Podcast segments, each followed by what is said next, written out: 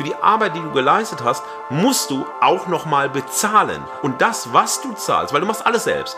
Du schreibst nicht nur das Buch, du machst die Formatierung, du machst das Layout, du bist auch noch dein eigener Lektor und dann zahlst du Geld, was du wahrscheinlich auch nicht hast, wenn du keine Grundkostenförderung hast. Also du musst dann vielleicht noch einen Nebenjob annehmen, damit du die Pflicht, deine Doktorarbeit zu veröffentlichen, dir nachkommen kannst. Und was mir wichtig ist, den Leuten mal klarzumachen, die, die sagen, ich möchte äh, trotz äh, der Digitalisierung wirklich auch als freiberuflicher Journalist arbeiten, macht euch mal klar, wenn ihr nichts anderes machen würdet, nur das, was ihr bräuchtet, um, ich habe jetzt mal nachgeschlagen, das durchschnittliche Bruttogehalt eines Fliesenlegers liegt so bei 2750 Euro laut Statistik, um auf die zu kommen.